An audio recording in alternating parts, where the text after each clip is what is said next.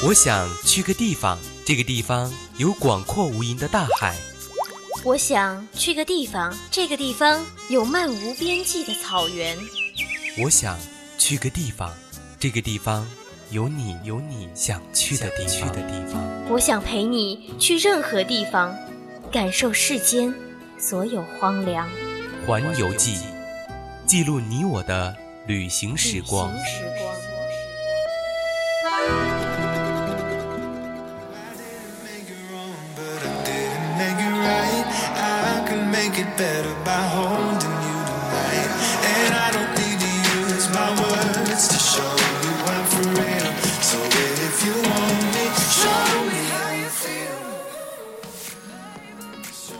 环游天下，吃遍美食。Hello，亲爱的听众朋友们，大家中午好。你现在收听到的是 FM 一零零四川宜宾学院校园之声 VOC 广播电台，这里是每周周一中午的十二点半到十三点为您直播的节目《环游记》，我是主播柳阳。Hello，大家好，我是主播 Timmy。哎，我觉得我们柳阳主播哈，我们两个今天要给大家讲的《环游记》呢，我觉得是比较特别的一个主题啊。嗯，因为我们今天主题呢是跟菜市场有关的。大家想一想，想到菜市场。的话，可能就会想到一些啊，像叫卖声啊，然后一些讨价还价的声音，或者是最终你要慷慨解囊，还是全身而退。其实菜市场的话，都会展现着一方水土，还要在这里生活的人的一些性格，所以可以称得上是一种独特的社交艺术了吧？我觉得。对，所以今天啊，我们的环游记的主题呢，就是人生的旅途在场，最好逛的还是菜市场嘛。那其实我们今天要给大家讲到的第一个菜市场。就是我们的巴塞罗那的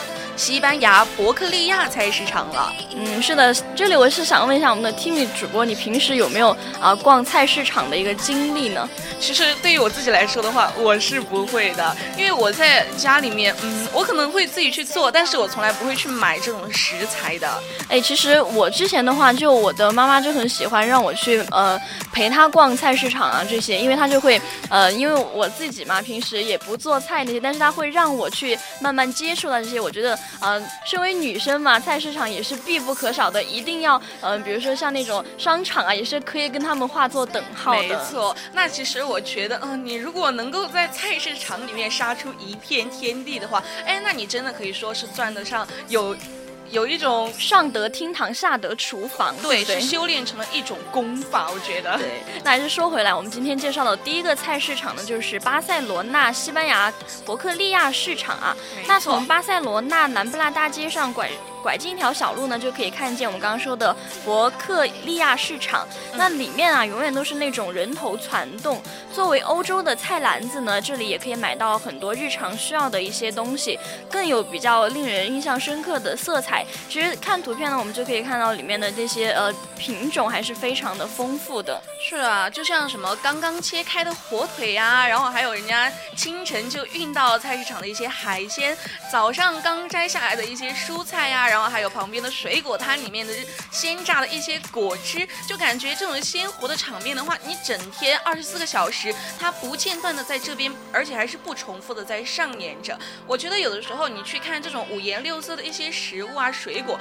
真的有的时候让人心情都会变得特别的好。嗯，对，而且它这里它的陈列也是非常的整齐的。那这里的摊主呢，他们都像一个个艺术家一样，虽然只是普普通通的一些蔬菜嘛，但是他们也可以像卖艺术品。一样把它们都陈列的一个一个的放好，然后把它的颜色归类啊，这些也是非常的赏心悦目的。看起来，对，这样有一种说法就是说叫什么水果艺术嘛，嗯，就人家卖蔬菜的话，当然也有人家的蔬菜艺术啊。嗯，对，没错。那说到这里呢，给大家介绍另一个就是伦敦的英国巴罗市市场。嗯，黑暗料理啊，这个头衔也是被扣的太久，也是比比较招人嫌。但是如果你认为它只有那些，嗯，只能说明你没有发现好事物的一个雷达。那刚刚我们说到的这个英国的巴罗市场呢，它是位于南克华区附近，每周四至周六开放，是伦敦最古老的一个果蔬市场。那这个全伦敦最有名气的 Mark，每天都是充满着非常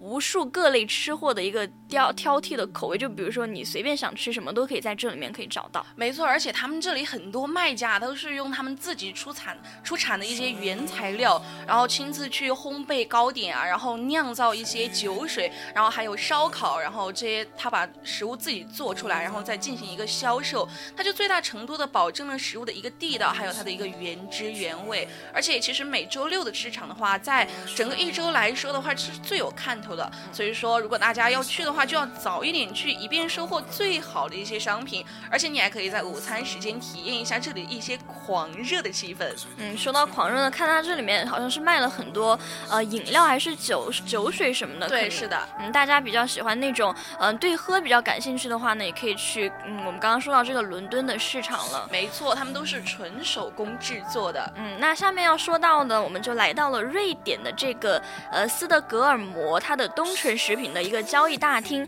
它也不能算是市场，它就把它做成一个交易大厅。为什么这么说呢？因为可以看出来，它是在一个室内的环境下嘛，然后它是呃很多东西就陈列在里面呢。我觉得就不用担心这个天气的影响。就无论刮风下雨啊，就完全不会影响到他的这些交易什么的。对，而且你可以看出来，其实他像一些卖家呀，都把自己的一个摊点整理的非常的干净整洁。我觉得其实菜市场最让人担心的就是它的一个清洁问题了。对对。所以说，像他们这一个菜市场，其实它的清洁程度是做的非常的好的。而且它的这个呃墙壁是白色的一个主调嘛，加之这个棕色的一些木桩呢，也是感感觉感觉感觉给人一种非常呃神圣的那种感觉，有点像。教堂的那种，但是里面也是呃菜市场嘛，就嗯可能它的一些蔬菜啊水果也是比较干净健康的那种。没错，就像我们刚刚说的，这边也是非常的干净卫生，就是因为瑞典啊，它对食品卫生其实是有非常严苛的一个要求的，所以说像这种干净的菜市场在当地的话其实是有很多的，而且这里每一个摊位都有非常多的一个木雕的装饰，你就可以，而且还可以买到。合法狩猎的一些山珍野味，就比如说像我们国内的话，可能是一些山珍的话，它是不允许狩猎的。但是在这个菜市场的话，它是允许的哟。就比如说像什么野鸡呀、狍子呀、驯鹿、驼鹿，甚至有的时候还会有熊肉哦。嗯，而且刚刚说到他们这么多呢，呃，它的建筑风格嘛，刚刚说到也像教堂一样，嗯，它的那个风格呢也是中世纪的古建筑。那在当时呢也是极其其创新的一个建筑设计，是呃它的这个。设计者斯哥摩尔十九世纪最好的一个砌砖的建筑之一，所以这个嗯交易大厅也是叫以他的名字命名，叫做斯格德尔摩。其实我觉得把菜市场做成这样一个非常豪华，而且可以说是高大上的一个装饰的话，真的是很有新意。嗯。没错，那下面要给大家介绍到的一个就是匈牙利的一个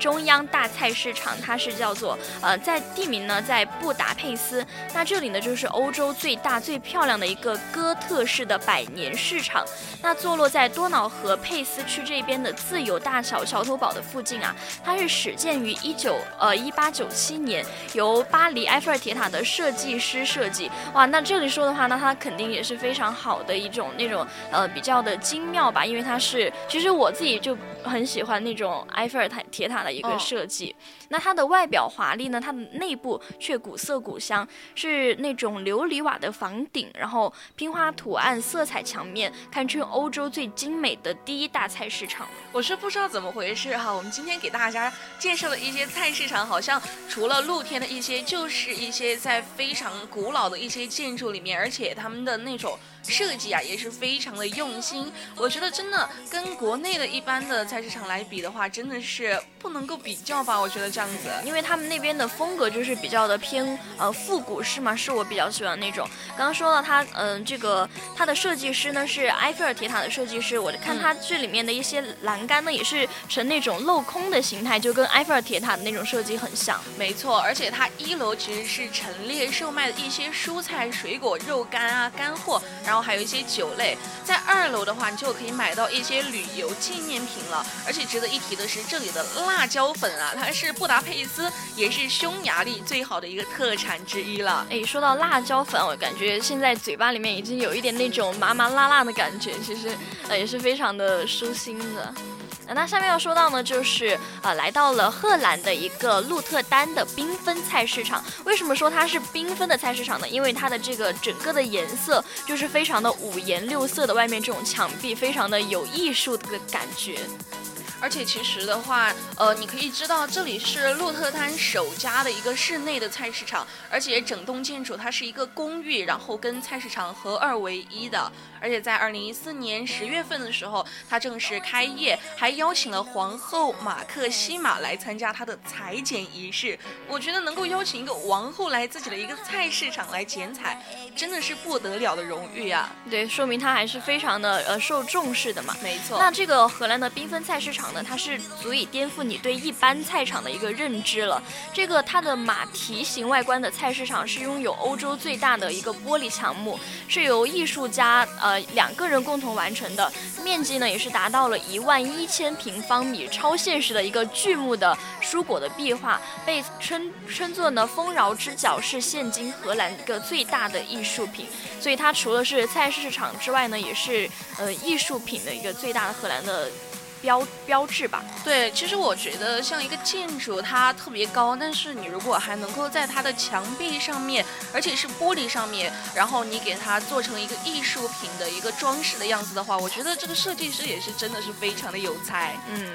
那下面要说到呢，就是呃美国的兰卡斯特中央市场，哎，听这个中央市场名字听起来还蛮不错的。那它是坐落于呃宾夕法尼亚州兰兰克斯拉地区的一个阿米什县国，是美国最古老的农夫市场。它是从18世纪30年代开始营业，并于1742年被国王乔治二世授予永久地位。那这里的商贩呢，其实非常热情好客的，他售卖的一些各种各样的。食食材也是由当地的一个啊阿米什社区的居民他们制作的一些，还是非常的有机和营养吧。对，像我们刚刚说了，然后这里我们今天给大家介绍了很多的菜市场，它都是建筑也是比较古老，而且它的很多的售卖的一些商品都是他们自己制作的。我觉得这个呃跟国内的一些的话，真的是嗯，它可能说是两种风格吧。因为国内的话，它呃有一些就比如说像我们一。腌制的一些东西可能是自己制作的，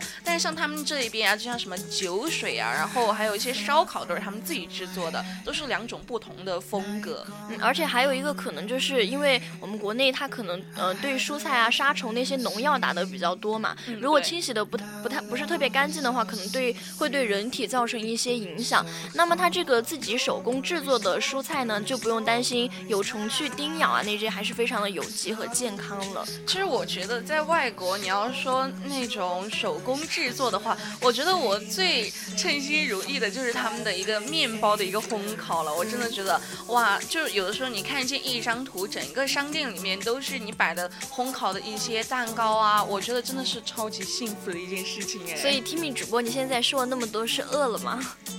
那我们还是不要说这么多，还是接下来一起来说我们的下一个菜市场。对，下面呢我们就来到了加拿大的一个多伦多的啊，听这个名字很高大上啊，叫圣劳伦斯市场。那么在加拿大多伦多呢，是有一座全世界最棒的食品市场，曾经被二零零一二零一一年美国国家地理评选出世界 Number One 哦。嗯，它叫做圣劳伦斯市场。那这座藏藏身于市中心的市场呢，和它的名气相比啊，也是有一点点的落魄吧。对，因为它的那个市场的南北两端的门楼，虽然说经历了修缮，但是还是显得非常的老旧，对不知究竟的路人似乎就好像没有很大的一个吸引力。但是你一旦踏入了大门的话，就仿佛你看到了这里一百二十多个摊位的一个滋味和一个文化，你可以感受到这里两百多年的一个历史的沧桑和巨变。而且更津津乐道的是，这里有每年数十万游客的一个热闹和繁。繁华哦，嗯，刚刚我们 TV 主播说到了它的外外形没有那种呃很有吸引力，但是我觉得嗯它的名字还是非常的嗯高大上的。我觉得如果啊当地的呃管理的那些人呢，如果把它的外形再加以修缮的话，肯定会吸引更多的世界各地的一些游客。当然也有另一种可能，也正是因为它这种呃外面和里面呈现出一种反差，对对，呃也是是吸引了。也是一个吸引别人的点吧。对，而且我觉得，其实你像在加拿大呀，像在多伦多啊，它其实城市里面的人都不是很多，但是它却能，它却能够每年吸引数十万的游客来的话，其实你可以看到这个菜市场其实是有很吸引游客的一个地方的。对，那下面呢要给大家说一个露天的市场，就是我们的土耳其德伦库鲁市集。那有很多国家露天市场就是接触本地文化的一个最好的地方。那这里呢，这个呃德伦库鲁市集，它是坐落在一条河边的空场上，周周围啊停满了那种大卡车这些。那这些运货的大卡车打开后厢门之后，就变成了一个店铺。一走进这里，就会听到那些叫卖声，还是非常呃，就是比较接近烟火气息的那种地道的叫卖声。对，而且这个市场的话，它并不是每天都在开放的，而是按照一个流动的方式，它会在不同的城镇开放。就像呃，就像我们的这个德伦库鲁的一个繁华，它可以在这一片的空地上面延续，而且它最初其实可以追溯到四世纪的时候，而且它依旧现在还保持着一个原始的状态，它不会让看到为了游客而产生了一些廉价的一个假的工艺品，而且也没有人向你兜售不需要的东西。我觉得这是一个很好的地方。嗯，那刚刚我们介绍了那么多看起来非常呃，就是看起来非常复古啊那种很好看、很高颜值的菜市场。其实刚刚我们说到这个土耳其的菜市场呢，它就是真的非常接地气了，把那些菜品啊就摆在地上呢，然后给人家一种呃，就是我们现在哪里都可以看得到的一种叫卖的一种形式，也是感觉就是非常的嗯。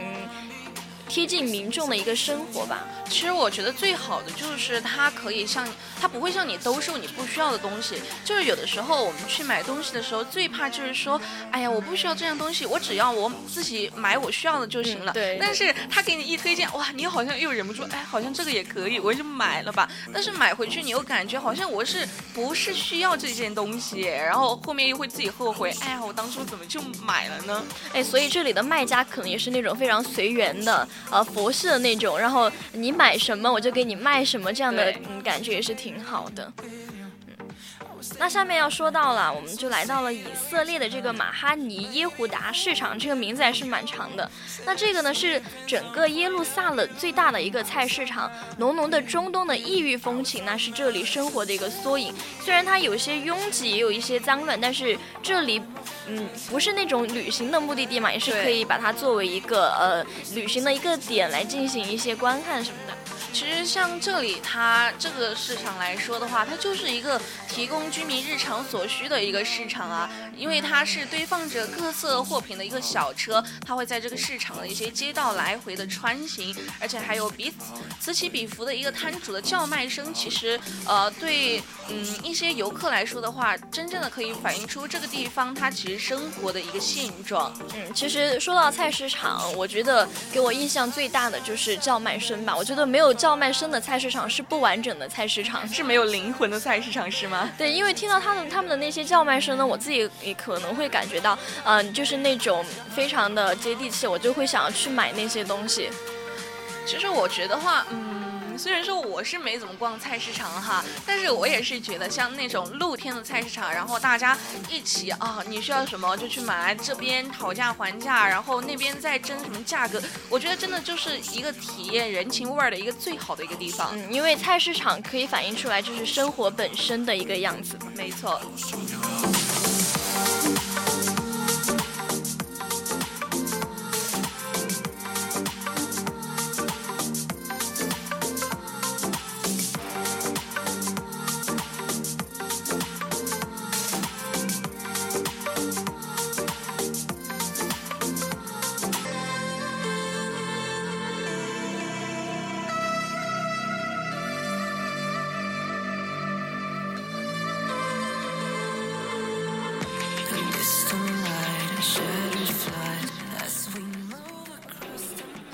了，刚刚说了那么多外国的一些呃有名的菜市场，其实主播自己也是比较不熟悉的，因为那些都是外国的比较高颜值的嘛。没错。那下面要提到呢，终于是我有听过一点点的，叫做湄公河三角洲越南临水的一个水上市场，我觉得还是非常的有趣的，因为可以在啊坐在船里面进行一些叫卖、一些啊买卖的活动，这样的这样的呃这些方法还是非常的新颖的。其实我觉得像这种水上集市的话，是我自己特别向往的。但是我却有听说哈，就是这上面的东西，他们其实会卖的很贵。而且我听说有一个地方，就是他们有一个有一个族，然后他们是只能够生活在这个船上的，他们不能够允许到他们邻近的这个国家去，他们不能够允许进入到他们的那个陆地上面，他们一生只能够在他们的船上，而且他们的那个他们的自己的居住地好像就是在一个海中的小岛，他们不允许被踏入陆地，所以说他们卖东西就只能在船上。哎，这种其实，在船上卖东西的这种卖买卖方式呢，我其实只有在电视或者是电影当中见过啊。对，不知道说有的时候他那边卖的东西挺贵的，我觉得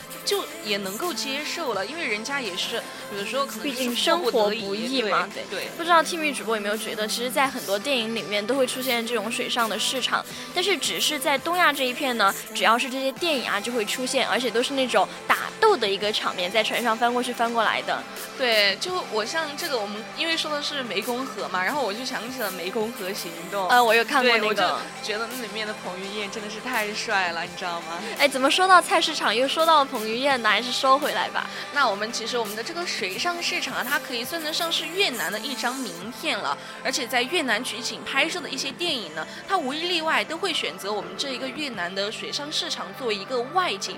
就像我们的这个市场呢，它是湄公河三角洲地区最大的一个水上市场，而且它的市场呢，每天都会一直热闹到正午前后哦。哎，除了刚刚听米主播说到的这一点啊，每年七月八号到九号呢，为了庆祝这个七九越南旅游日和陵水水上市场被列入国家的非物质文化遗产的一个世界名录呢，这里还会举办那种水上市场的旅游节。我觉得当时如果到了旅游节这一天啊，就看到啊很多一排一排。的小船摆列在这个岸边，然后你就去挑选，非常的好。对对对，我觉得其实如果那种船多了的话，你怎么能够，哎，两只船万一一下子就撞了，它怎么能够过去呢？嗯，就可能就是他们自己的一些呃方式方法，非常我们可能想不到吧。对，嗯，那下面要给大家介绍到的这个就是泰国的美工铁道市场，那它在这个叶公府。嗯，泰国小镇的一个传统的市场啊，它最神奇的地方就是摊贩们紧贴着铁轨两旁摆摊。那铁路就是这个市场的一部分，也不知道到底是先有铁路还是先有市场，就是跟那种先有鸡还是先有蛋的问题一样的。对，就当他们那个火车开过的时候，他们就会有人在那边卖菜。就像哦，你可能是就因为呃这边火车嘛，因为人流量的话还是很大，可能他们就会想到在这儿摆摊。但是也可能是人家先在这儿摆摊，然后后面才有火车，是吧？哎，其实我有一个问题哈，就如果他火车嗯又在摆摊的话，他火车经过的时候会不会有灰尘呢？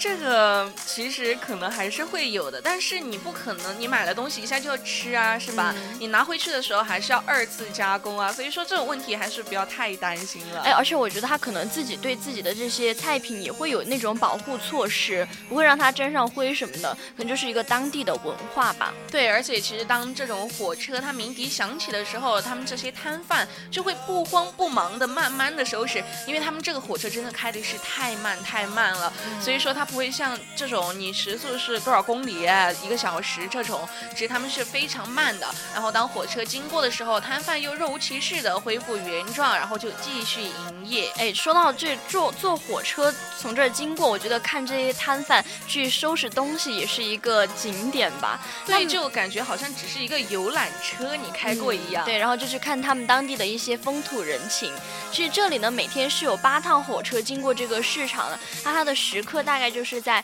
六点二十分、八点半、九点、十一点十分、十一点半、十四点三十分、十五点半和十七点四十分，就可以配合刚刚我们说到这些时间，提前半个小时抵达这个铁道的市场，可以来参观这些商贩们到底是如何秒收摊的。我觉得像这种的话真的很神奇，因为你的商品不可能很少嘛，嗯所以说你要非常快速的把你的东西然后移到过的移到那个铁轨的旁边，我觉得这也是一个功力。嗯，对。那接下来就是我们要说到的最后一个菜市场，叫做新加坡的牛水牛车水市场。它的旧旧的时候没有自来水嘛，那个牛车运水的情况呢，其实在唐人街是非常普遍的。那牛车水的名字呢，就是由此得来。狭窄的街道中年挂着大红灯笼与装饰的灯串，成排的店铺供应着各色的美食佳肴，让你在享受美食的同时，这里的干净整洁的一个有序也会让你为之一叹的。那其实像现在在的牛车水啊，它其实一直是。